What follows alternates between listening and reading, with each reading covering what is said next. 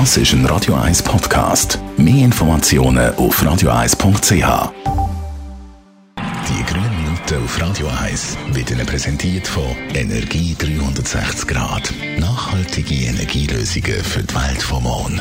Energie360.ch Im Schweizer Kehrichtsack hat es durchschnittlich rund ein Drittel Bioabfall. Mein Abfallsack gehört sicher mit auch dazu. Und eigentlich ja schade, weil aus dem Bioabfall könnte man nützliches Biogas produzieren. Daniela Friedli von der Umweltarena, was ist eigentlich Biogas und wie unterscheidet man Biogas von Erdgas?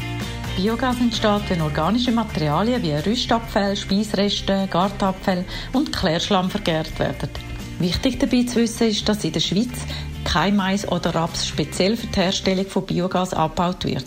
Biogas entsteht bei uns immer aus Bioabfall. So gibt es auch keine Konkurrenz zur Produktion von Nahrungs- und Futtermitteln. Den Standard wenden die Gasversorger übrigens auch an, wenn sie Biogas aus anderen europäischen Ländern einkaufen. Dann kann man Biogas zum Heizen, Kochen oder für die Stromproduktion nutzen. Ebenfalls können Gasfahrzeuge mit Biogas CO2-neutral unterwegs sein. Jetzt chemisch gesehen ist Biogas und Erdgas das gleiche, also Methan. Aber im Gegensatz zum fossilen Erdgas ist eben Biogas erneuerbar und CO2-neutral. Darum wird mit jedem Anteil von Biogas, wo neu in unser Gasnetz reinkommt, das Gas auch erneuerbarer. Wie kann man mehr Biogas nutzen? Viele Gasversorger bieten heute Produkte mit Biogasanteil an. In Zürich und verschiedenen umliegenden Gemeinden ist das beispielsweise Energie 360 Grad, wo im Standard Gasprodukt schon 20% Biogas drin hat. Die Kunden können aber jederzeit den Anteil noch erhöhen, bis auf 100%. Die schweizerische Gasbranche hat sich zum Ziel gesetzt, den Biogasanteil bis 2030 auf 30% zu erhöhen.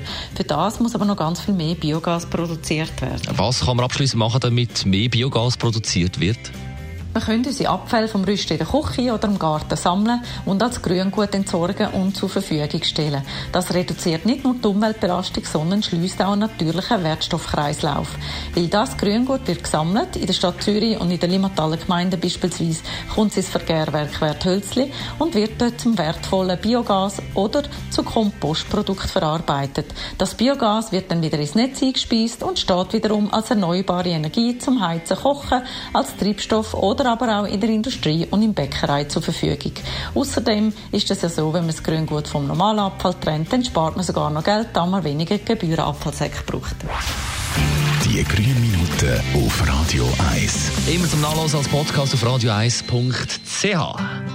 17 vor 10 Grad nach der Bonnie Tyler das Beste. Das ist ein Radio 1 Podcast. Mehr Informationen auf radio1.ch.